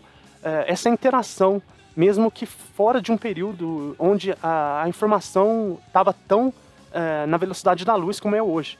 Né? O mesmo ocorria, por exemplo, com o Ipurity, o Beherit, ali no início da década de 90, trocando cartas e comentando sobre a demo do Blood Upon the Altar, ou o recém-lançado debut do Blasphemy, o Fallen Angel of Doom. Então, na verdade, essas bandas, elas praticamente contemporâneas. Então, eu vejo essa interação ali muito mais como uma camaradagem, coisa do tipo, olha, vamos trocar materiais, do que necessariamente influência de uma sobre a outra, né? Tanto que o black metal norueguês da primeira onda, ele é obviamente influenciado por Sodom, por Bathory, Merciful Fate, é, Celtic Frost, assim como era por aqui, não muito diferente, né? Essa questão regional estava mais entre ali o conhecimento entre uma e outra naquele mesmo período, mas a influência geral de todas acabavam vindo das grandes bandas percursoras dos estilos no geral, né? Vale mencionar que o black metal ele começa a se desenhar mais como um estilo próprio a partir daí, tendo então na década de 90 sido o auge e onde surgiu os grandes expoentes de hoje de uma forma menos eclética, por assim dizer, né? E o resto, o resto é história. Essa é a história que estamos tentando dar conta aqui. e e cara, eu acho que o que o Beto fala vai muito na direção do que a gente fala sobre esse lance de cenas, né? De tipo, ah, é uma cena que se baseia menos no som e mais, pô, tem um monte de gente fazendo, vamos trocar informação aqui e se ajudar aí e ver qual é que é, né? E, e cara, a gente não pode desmerecer o papel que tinha o tape trading e que tinha os contatos internacionais. E eu acho que, cara, nesse sentido, no Brasil, eu acho que o Max era um fenômeno, né? O Max Possessed. e tem aquela compilação dos zines noruegueses lá, o, o Metallion, que é o cara que, que publicava a Slayer Magazine na Noruega que é o cara que documentou o surgimento do black metal norueguês ali com o zine dele. O Metallion, né? O Metallion, é. é. E cara, e ele logo nas primeiras. É... Nos primeiros números do zine dele, enquanto ele ainda escrevia em norueguês, que em algum momento ele começou a fazer o zine dele em inglês, cara, ele já postava uns bagulho que de carta que ele trocava com o Mark, sabe? E carta do Max falando para ele do disco, enfim. Na página do Facebook do Def, alguém da família do Chuck postou uma carta que ele, o Max trocava com o Chuck na época do lançamento do Scream Blood Gore, saca? Propondo troca, falou: Ó, oh, mandei o disco aí, eu quero ouvir o novo disco de vocês. Cara, você vê que tinha uma bem antes da internet e tal, mesmo que fosse tudo muito longe, muito difícil, as pessoas davam um jeito. Uhum. Isso é um reflexo de você ver os caras na Noruega no final dos anos 80 usando camiseta de sarcófago que tinha, sei lá, era uma banda que tinha começado a fazer há dois anos. É, é, parece meio surreal de se pensar hoje em dia como isso aconteceu, né? Você vê, a gente hoje a gente tem um fácil acesso e tudo mais, mas você não vê essa vontade, né? A gente hoje tem tudo muito mais fácil na mão. E a gente, isso só prova, né? A importância do Max Cavaleira, né, cara, no geral. E eu acho que é, não é só pelo que ele fez musicalmente, né? Essa parte dele de tape trader, cara, o, o, o, estrago que ele causou em famílias não tá calculado, né, cara? Não tá calculado. Seja ele mandando material para lá, né? Que ah, ele pode ter fechado portas depois quando ele for para uma gravadora major, pode, cara. Mas eu tenho certeza, cara, esse período ele deve ter mandado fitinha de todo mundo da cena, que é o que causou desgraça no restante do, do mundo, né? Cara, e outra, né? É muito fácil falar, ah, não, ele fechou porta, não sei o quê. Mas eu acho que se todo mundo tivesse a mesma correria dele ali, todo mundo chegava lá. Porque ele era o cara que enfiava a cara, era o cara que tocava em tudo que era lugar. E era o cara de contatos, velho. E assim, ele era o cara que se beneficiava de todo mundo saber quem ele era e de manter contato com todo mundo. E eu acho que isso faltou para muitas outras bandas que, ainda que tocassem em vários lugares e tal, não necessariamente falavam com todo mundo, não necessariamente corriam atrás do sonho da forma como ele correu. E nisso, cara, é, assim, não é não à toa o cara é um ícone pop mundial hoje em dia. Né? É, e assim, o, é, o Max Cavaleiro ele conseguiu coisas assim. Pô, ele basicamente fez uma. deu influência para toda uma geração de black metal e depois ele fundou outro gênero, né, cara? O cara conseguiu criar dois gêneros, basicamente. O black e o new metal. É, o groove metal. O groove. Pô, pensar na importância desse cara assim sei lá, cara, é pra tirar tudo que tem no Museu do Ipiranga, tocar fogo e colocar essas cartas lá em exibição. Muito mais importante. Com certeza. Eu acho que, pegando um gancho no que o Lucas falou, essa transição, né, de como ele passa por esses gêneros com, não digo facilidade, né, mas com tanta convicção de ser o que ele quer fazer, né, e de mostrar o trampo dele para as outras pessoas é o que move é, o Sepultura a ter o nome que tem, né? Então, é, você conhece pessoas de dentro do meio que são mais extremas e gostam de um som mais, é, mais death metal e gosta de Sepultura. Você é, conhece pessoas, uh, sei lá, do rádio, né? Que são pessoas abertamente, né? É, mais ligadas a pop, música pop, elas ao menos conhecem uma outra música do Sepultura. Então, o mérito é deles, Sim, dele e do irmão, né? E, cara, eu acho que as pessoas não têm muita dimensão hoje em dia, assim. Eu acho que, primeiro, que ficou muito fora de evidência, né? Já faz, sei lá, 25 anos que ele saiu do Sepultura. E isso perdeu muito. Mas pelo menos pra quando eu era criança ali, cara, não tinha ninguém na minha família que nem sabia que porra de, era metal que não soubesse quem fosse Max Cavaleira. Assim. O cara era um dos principais nomes da música brasileira mundial. É, reconhecido no mundo inteiro. E, cara, o Sepultura era um ícone pop, assim como, sei lá, o ACDC é hoje, o Kiss é hoje pelo menos pro Brasil, assim. Então eu acho que eventualmente as pessoas não têm a noção do tamanho que era o Sepultura em 95, 96 ali. A mídia mesmo fala, cara, que o nome do Sepultura na época ficou maior que o do Pelé, sabe? A gente pode ter movimentos musicais é, no Brasil importantes, como tipo, Bossa Nova, Tropical, mas é muito algo regional, cara. Eu acho que com o poder que teve o Sepultura, não teve, cara. Não teve e não vamos ter, cara. Não, a banda que chegou mais perto disso foi o Crisium. É, né? mas, o, mas o, dadas as ainda muito longe. né? devido às proporções, É. né? Porque o, o, o Crisium Ainda é. assim, o Crisium é muito É, o nichado. Crisium é de nicho, o Sepultura não. O Sepultura, como Sepultura eu falei. era popular, o- né? Foi mai... É, foi maior que o Pelé. Tinha um nome mais reconhecido lá fora que o Pelé, cara. Então, sabe, não é algo que. É a maior, é a maior e mais importante banda que o Brasil já teve, independente do gênero, cara. Podem colocar 10 mil bandas no, na minha frente que não tem como falar, ah, não, Sepultura é menor que essa aqui, cara. Acho que até é maior que Gil, Caetano. Eu acho que é maior é também. maior. Cara, Sepultura vendeu 100 mil fitas cassete só na Indonésia, bicho. Alguém na Indonésia ouve Gil e Caetano? Esse, essa, esse fato é muito. É, então, é, Na Indonésia, né? É, eu quero esse Quantas senso. cassetes o Gil Caetano venderam na Indonésia? é, é foda, né? É foda. E, cara, mas enfim, pra gente não morrer muito no assunto aqui, é, já que a gente tá falando dessa cena de Minas Gerais, eu acho que, cara, não só esse split do Sepultura com Overdose, mas principalmente a Warfare Noise, que ali você vai ter o Holocausto, que eu acho que talvez tenha sido uma das principais influências do Blasphemy, uma das principais é, fundadoras do que a gente considera hoje em dia como War Metal. Ainda que o sarcófago não fique muito distante disso, tá certo que o, o, Holocausto ele tem uma temática mais guerra, enfim, tem aquela estética que a capa que foi até censurada depois lá do campus de extermínio.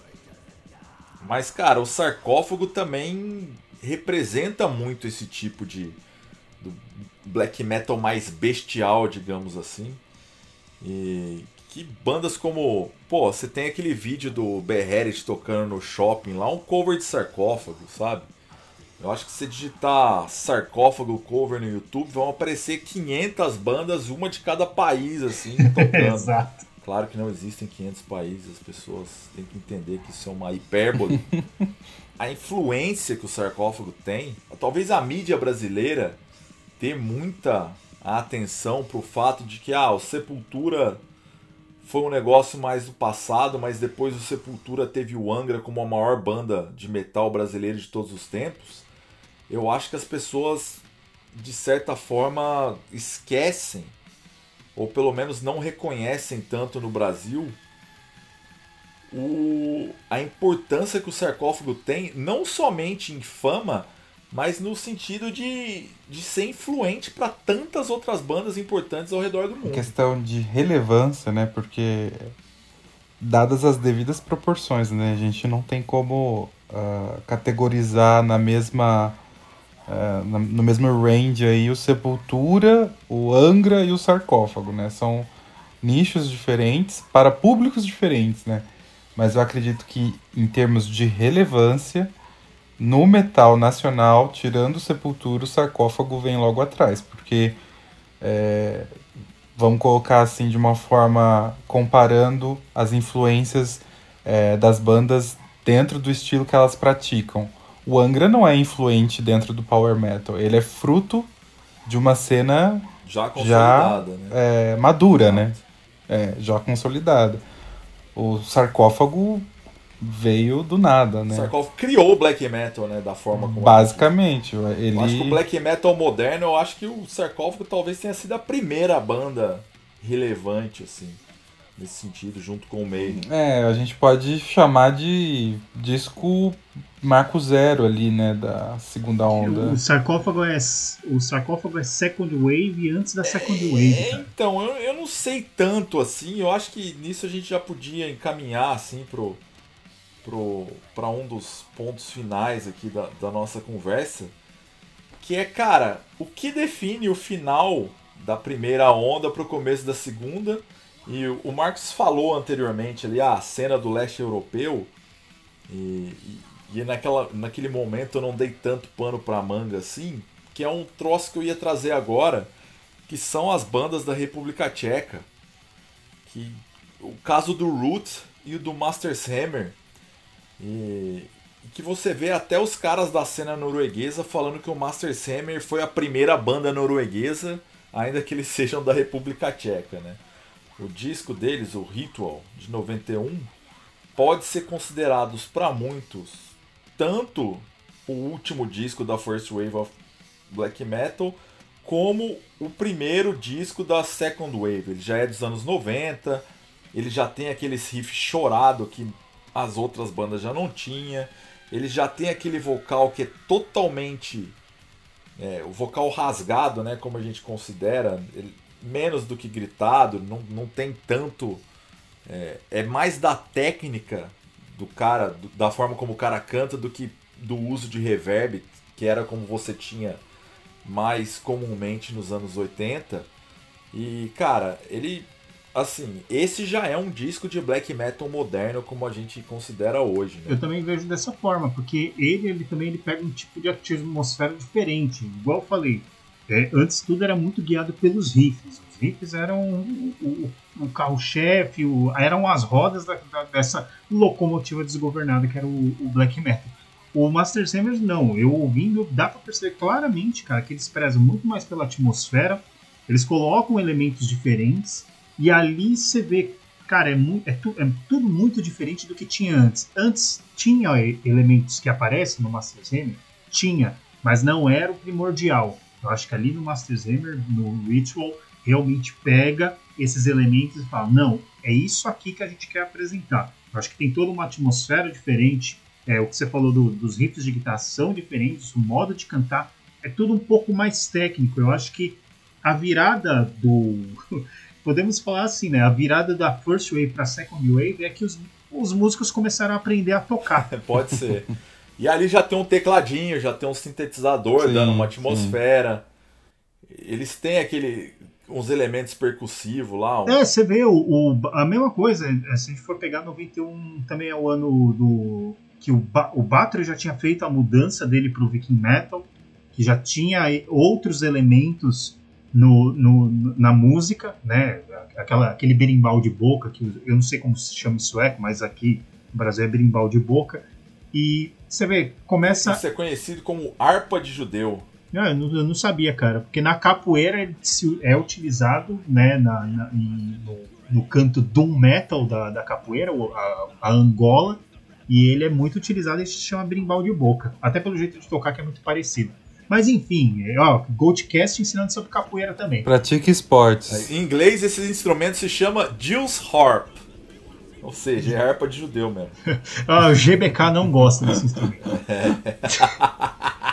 Mas enfim, e, e, você vê, cara, eu acho que a segunda leva do black metal, o principal ponto dela é o experimentalismo, cara. Porque deixa de ser aquele negócio rudimentar. Igual eu brinco muito de que a primeira leva, essas bandas aí, são todas, mano, são neandertais, gente que acabou de sair, sei lá, pegou a guitarra pela primeira vez, nego tocando com tonante e um amplificador de microfone plugados quatro instrumentos nele, sabe? É, era isso. Já na segunda leva, eu acho que o Master Zen já peguei. Vamos pegar influências dali, pega influências daqui, tem um, um cuidado maior com técnica. Melodia. E aí que melodia começa a ter mais melodia mesmo. Não é o bruto pelo bruto, né? Eu acho que é aí que tem esse ponto de. Eu antes considerava o, o, o mas eu acho que o Mystifier é o canto dos cisnes do, da primeira leva, né? Da primeira onda.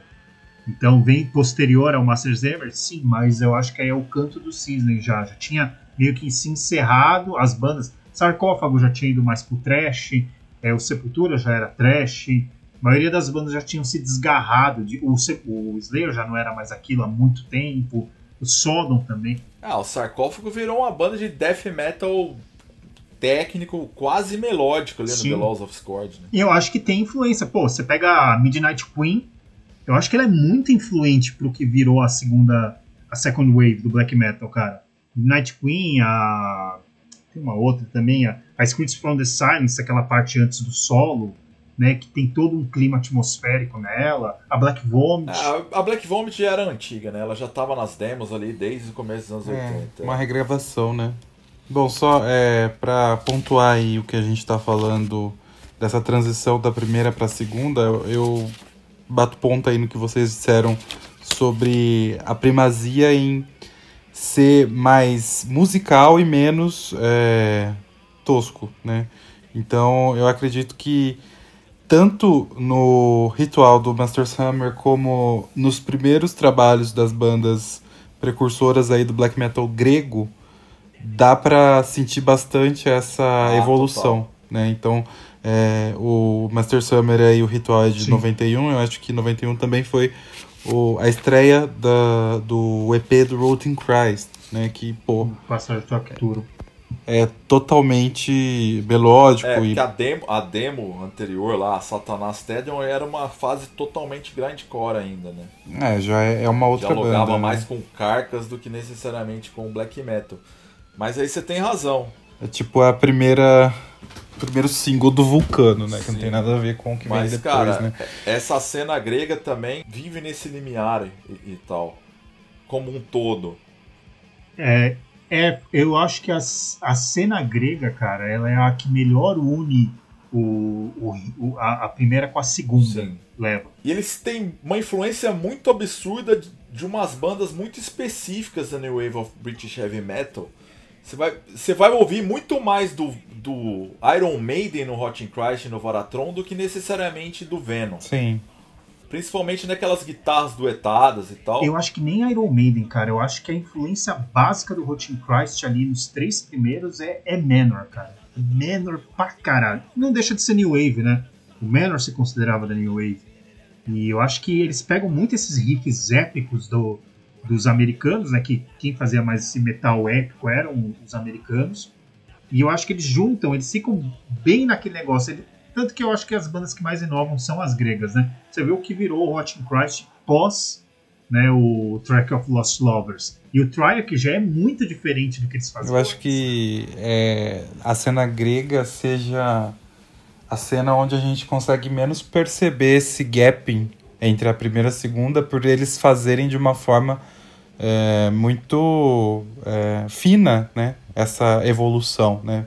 Até porque a, o experimentalismo do black metal grego sempre foi inerente ao estilo, né? Então, é, eu até pesquisei aqui sobre o Master Summer e eu tenho aqui uma, uma fala do Franta Storms, né? Que é o cabeça aí do, da banda. Isso, é, a partir de agora tudo são aspas, certo? É, ele diz assim: o black metal tcheco não era sobre incêndios em igrejas nem assassinatos brutais de companheiros de banda. Nosso satanismo estava se referindo ao Baudelaire, Joseph Vachel e tradições ocultistas de andarilhos delirantes de nossas montanhas. O culto da repulsa foi refletido em nossas letras sombrias, bem como no fedor da, da drenagem rachada em nossa sala de ensaio que estava localizada em um porão escuro e mobiliada por caixas de papelão de ovo mofado.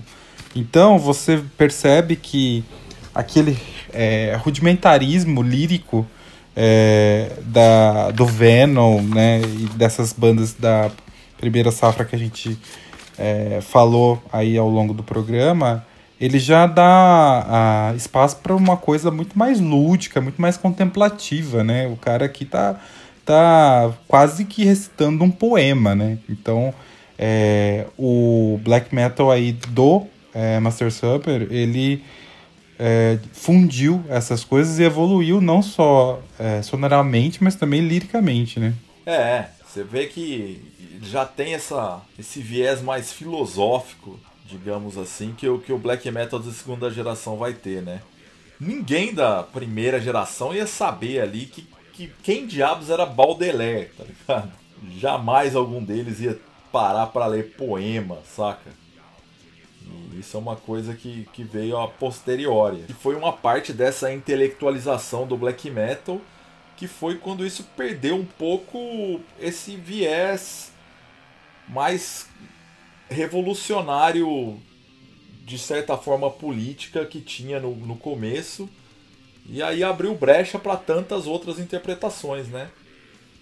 E que acho que são válidas também, acho que elas todas têm o seu espaço no black metal. É, quer queira, quer não, é, a música é livre para quem quer usar ela como é, um diálogo ou como artifício para sua mensagem, dependendo de onde venha, né?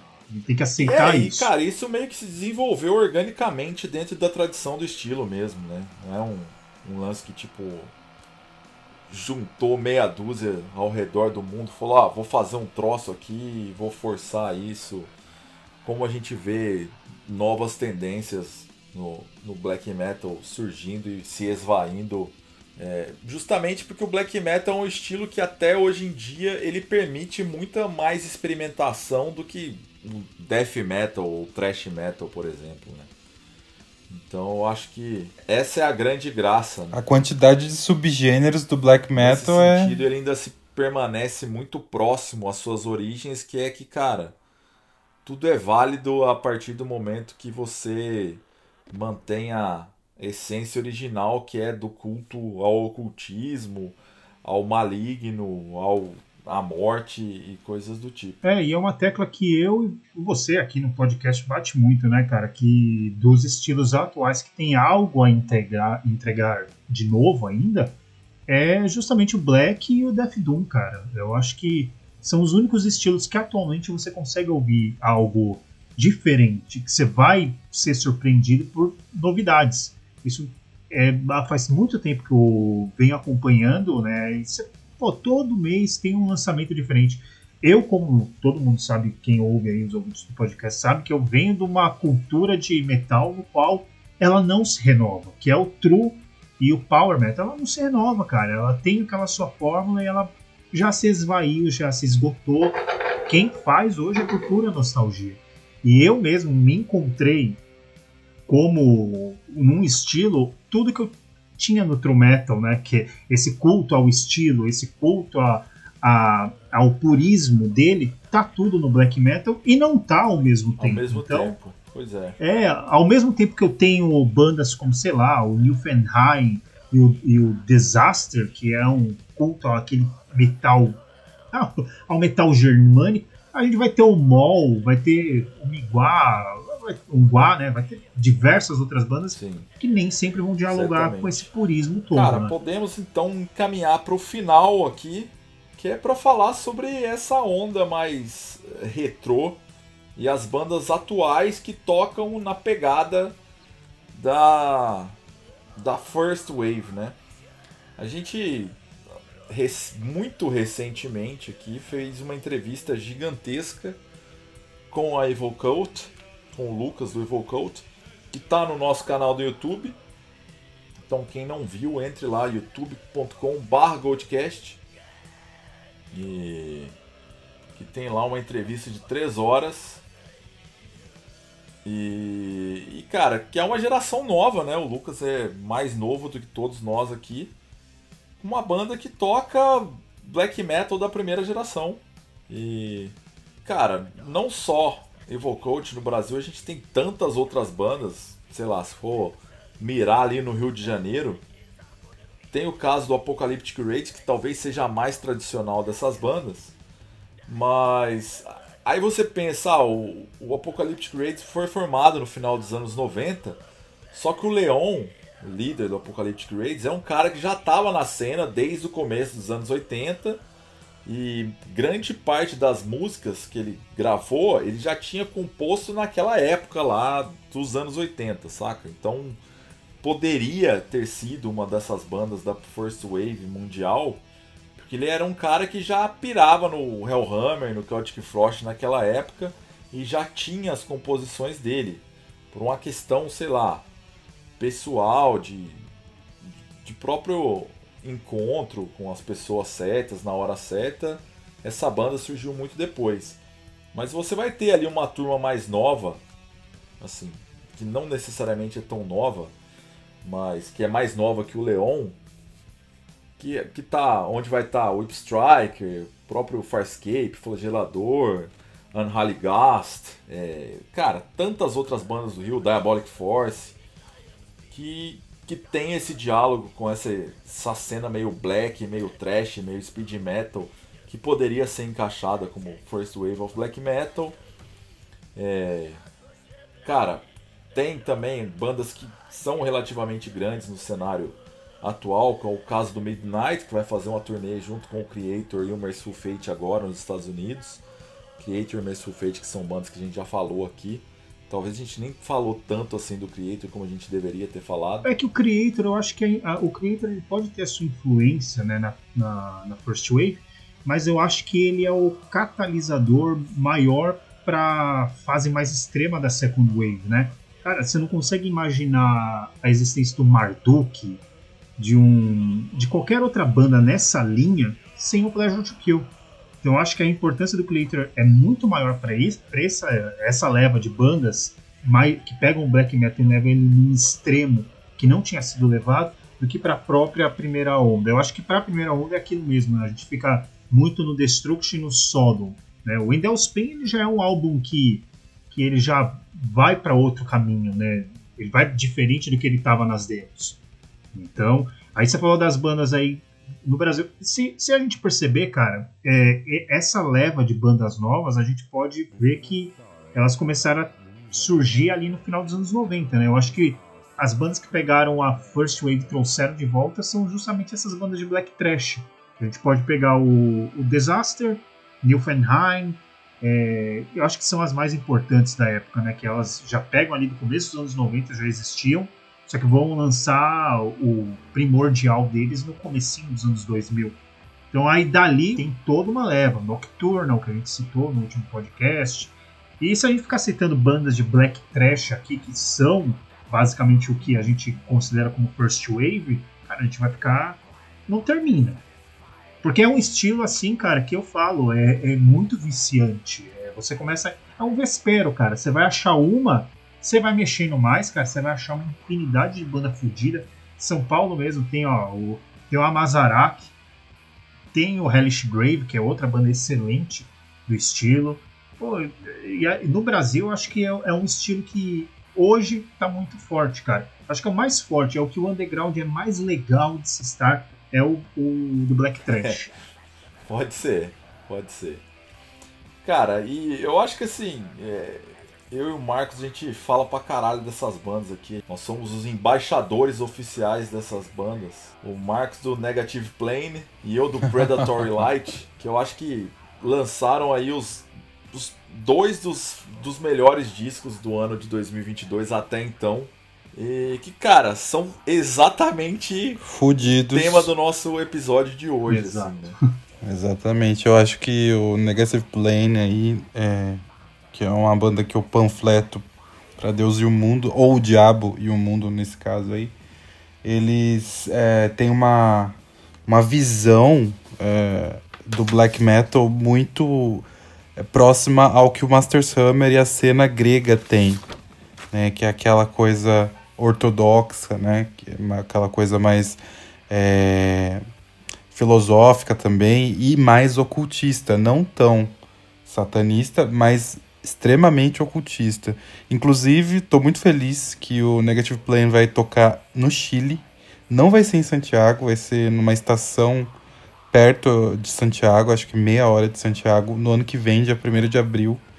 E parece, né, pelo menos pelo que eu vi na postagem, é a única data na América do Sul. Então, quem tiver condições de se deslocar até lá, né, é, eu vou fazer de tudo para ir, porque era uma banda que eu nem fazia ideia que algum dia ia tocar por aqui, por essas bandas. E eu acho que é imperdível, assim. Eles é... vão tocar no lugar certo, cara. A cena mais forte que tem hoje em dia para esse estilo é no Chile, é na Colômbia, é nesses países, cara. O Brasil, eu acho que o Brasil ainda tá atrasado.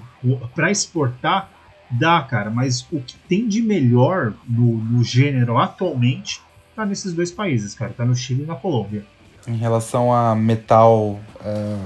Podre aquele metal que a gente conhece como sendo metal, né? Tipo, ah, o death metal é death metal, saca? É, o black metal é black metal. Então é o Chile, assim. Então eles vão tocar, porra, na, no, no ninho, né? Onde mais desova banda boa atualmente, assim. Então, é, e eu acho que é isso, assim. O Negative Plane, ele traz essa, essa influência onírica, né? Do, do Master Summer, mas também é, né, fazendo o link com o Master Summer, que eu acho que a gente ainda nem, né, eu, a gente nem falou, o Malacopartan, né, que, Sim. porra... Ah, putz, pode crer. Eu acho que é a banda que mais se assemelha aí a esse, esse ritmo, esse, esse tipo de black metal do Master Summer, até por ser tcheco também. Faz muito que o Root também faz, né? Que é essa mistura de black metal com heavy metal meio épico. Mas eles são da Eslováquia, eles são da, da República Tcheca. Era tudo É o Tchecoslováquia. heavy black. É, são bandas que trazem muito esse heavy black aí, né? E que eu particularmente tô assim fascinado, né? É, é meu estilo favorito atualmente também. é uma coisa muito única, porque é, o black metal como a gente conhece, né, como foi vendido pra nós, é totalmente diferente disso, né? E aí entra Sim. tudo que a gente falou ao longo desse programa, né, de que o black metal é, é, um, é um termo que é associado a diferentes visões, né, é, e diferentes jeitos de se tocar e de se disseminar essa palavra que é o black metal. E eu acho que essas bandas, né, o Predatory Light, o Negative Plane, o Malaco Partan, elas é, compartilham visões entre si semelhantes, mas ainda assim muito diferentes. E é- não deixam de ser black metal, né? Porque aquilo ali é black metal pra caralho. É isso. É exatamente isso. Eu acho que não, não teria forma melhor de, de finalizar esse episódio de hoje como, como o Marcos pontuou aí. Cara, eu vou passar a roda de, de considerações finais e indicações. Marcão, a gente vai te deixar por último, que aí você já pede uma música pra tocar no final aí. Hum, não sabia Tá, disso, mas não. aí você, você vai pensando enquanto eu e o Lucas vamos falando. Mas, cara, antes de tudo, gostaria de agradecer demais a sua participação. Eu Acho que foi muito foda seus comentários em relação a tudo isso, enfim. Essa visão desse metal que por algum momento a gente achou que não ia ter quórum. E, e como a gente não teve quórum pra gravar, eu imagino que a gente não vai ter ouvintes, mas Muito menos. No começo ali, né? É, o, o- nosso podcast ele é só uma desculpa pra gente falar sobre o metal Que no fundo é o que interessa, né? ser mal interpretado pelas pessoas. Mas tal qual uma banda de black metal é, de first wave, estamos numa formação correta, né? É, Um power power trio. Power Trio. Exatamente. Justamente. Bom, eu que agradeço aí o convite para falar de uma coisa que eu amo e assim como vocês já deixaram claro, só três pessoas também gostam, né? Então, Exato. Exato. então é muito bom falar de coisas com que a gente gosta com pessoas que entendem, né? Porque é, essa essa como que a gente pode dizer essa essa dúvida não é dúvida mas essa dificuldade das pessoas é, categorizarem o black metal o que não é e o que é. Tem que passar por esse pensamento que a gente é, tentou trazer por aqui né? Porque o black metal é, ele é música mas ele muito muito vagamente é só música né Sim. é muito remotamente só música é A guerra também. é trejeitos, é vestimentas, é ideologia, é- e é tudo isso, né? É arte Não é de só capa, é letra. a música, né? Exato. Não é só a música. Ela, ele traz uma gama de coisas, né? Que é, caracterizam o estilo e a- o que a gente ouve e compra como black metal é só um dos da- das enormes é, vastas aí gamas do que o estilo é, proporciona, né? Então, assim que vocês quiserem é, me convidar para algum Pô, próximo já, já tá convidado. Você pode ter certeza que. É, assim como o podcast com continuidade, a gente vai pular da, da segunda leva, tem toda uma cena pós 2000 pra gente falar, então. Lucas, se tiver recomendações e qualquer coisa que a gente não falou e que você gostaria de passar, a deixa assim. É, eu acho que falar não tem muito mais o, o, o que ser dito, porque espero que isso aqui seja. vá pra posteridade e seja um manual do black metal pro pessoal da internet. né? Sigam isso, ouçam quem sabe. né? Mas é, agradecer o, o Marcos, né, cara? Porque, pô, a gente tava até meio desanimado, né, Alex? Que só nós dois é fazer, pô, e a gente vai indo. Pô, é chato, né, cara? Mas aí a gente conseguiu o Marcos que só, só agregou ao, ao que a gente tinha pra falar. E de recomendação, cara, eu, eu hoje tô completamente. Eu tô até olhando aqui minha lista de coisas para ouvir, né? Mas eu de recomendação, ah, vou deixar para os ouvintes aí a nossa playlist mesmo que o Alex fez, que tem um resumo e, e muito legal, cara, o andamento que ela dá. Dá para ouvir o dia inteiro, né? O seu dia de trabalho são sete horas de puro primeiro, primeira onda do black metal. Então vamos atrás. Eu ia indicar uma outra coisa, mas deixa pra lá, não quero ser cancelado. Já ia indicar o último do GBK. Não, esse daí a gente vai fazer, vai fazer ainda podcast, só silenciando o nome da banda e vai produzir. Não, eu ia indicar o, o ia acabar indicando o War do, do Peter Tag. Ah, não, pô, pô, disco legal pra caralho. Gosto muito do War. Não, maravilhoso, cara. Porém, completamente fita errada, Não, né? o Black Moon morreu, bicho. Morreu, virou mártir. Sabe como é que funciona. Já era, já, já tá tudo perdoado, né? Pô, Necrophobic tocou no Brasil, pô. Já, já teve fã. Se teve fã aplaudindo ele, já, já tá valendo. Cara, já que você indicou a playlist que eu ia indicar, eu vou indicar então duas coisas. Uma das antigas e outra mais recente. Que talvez já não seja mais tão recente assim. É, no ano passado saiu uma compilação de uma banda do Rio Grande do Sul, que é o Nuke Temeron. E essa compilação, como o próprio nome diz, compila todas as demos de ensaio deles. E se chama Posers Mutilation Caralho, que nome de lindo. 89 a 91. E é a banda. Cara, eu vou dizer o nome dos membros dessa banda que é maravilhoso. Aí tem o Agnaldo, que da Serpent Rise, do Arcanum 13, que é o Pussyfucker. E aí tem o Desecrator. E pra mim o maior nome de um membro de todas as histórias de banda, que é o Nan Estuprator. E, cara, Caralho. black metal grindeira com viés anarquista maravilhoso escutem isso é uma baderna cada música tem 20 segundos e o disco com 40 músicas 50 músicas dura 10 minutos só Bandas assim andaram para os Impala de Nazaré correrem, né, cara? exatamente exatamente e, e outra banda mais contemporânea que eu quero indicar é uma banda polonesa o Cult the Goal Adoro. O primeiro disco deles, o Haxan, or Medieval Witchcraft and Infanticide, se eu não me engano, esse disco é de 2008. É, eles lançaram até discos mais recentes, eu acho que o mais recente deles é de 2018, mas eles lançaram um EP no ano, pass no ano passado, eu acho que chamado Eyes of Satan. Mas enfim, é, não vou falar sobre os outros discos não. Fica o Haxan, que é também o título de um clássico filme sueco com várias coisas de bruxaria e satanismo. Quem não viu também provavelmente tem no YouTube. Eu vou linkar e enfim. Marcão, se você tiver qualquer indicação e música para tocar no final, a deixa é essa. Mais uma vez, muito obrigado e seja sempre bem-vindo ao Goldcast.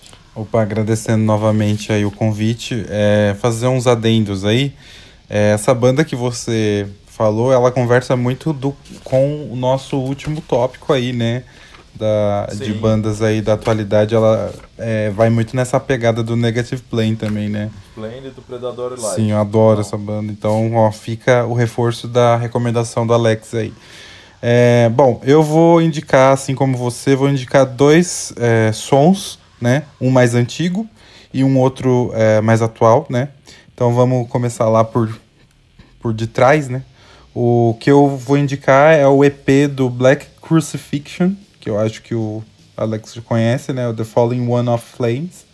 É, o Black, Black Crucifixion, ele é dessa leva finlandesa, né? Do Beherit aí, do Azazel, do é, Impale Nazarene aí.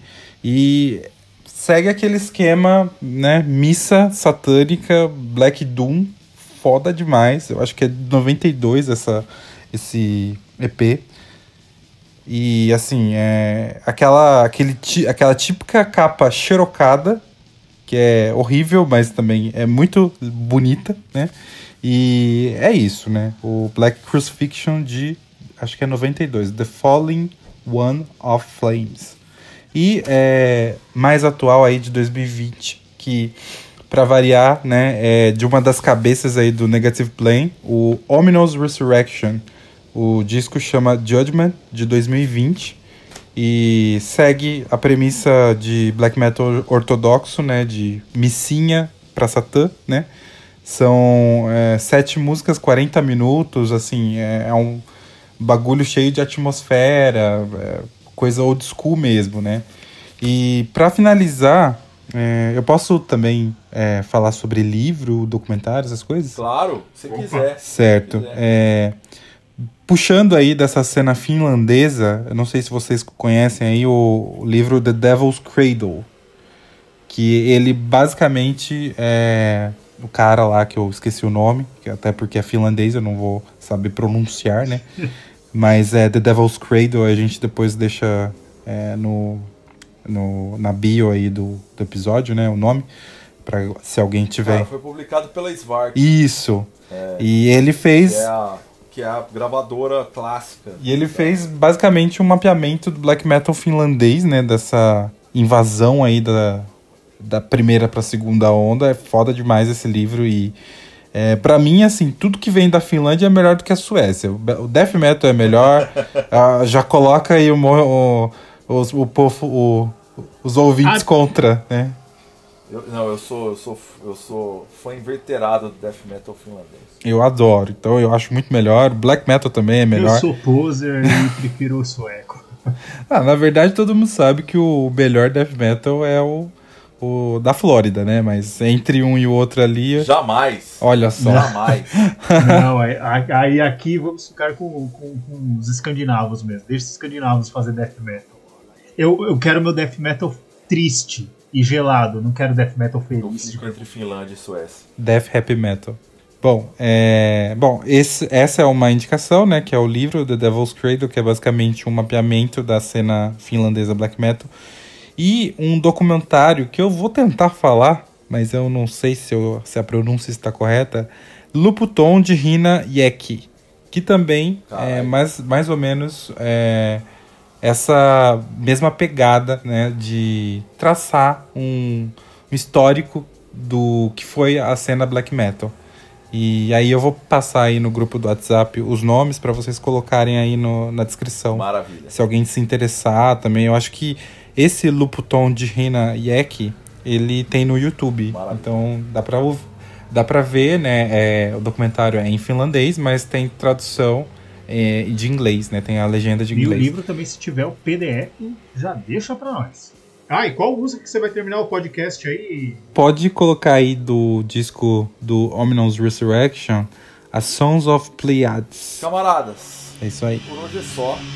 Uh. Hail Satan e até breve.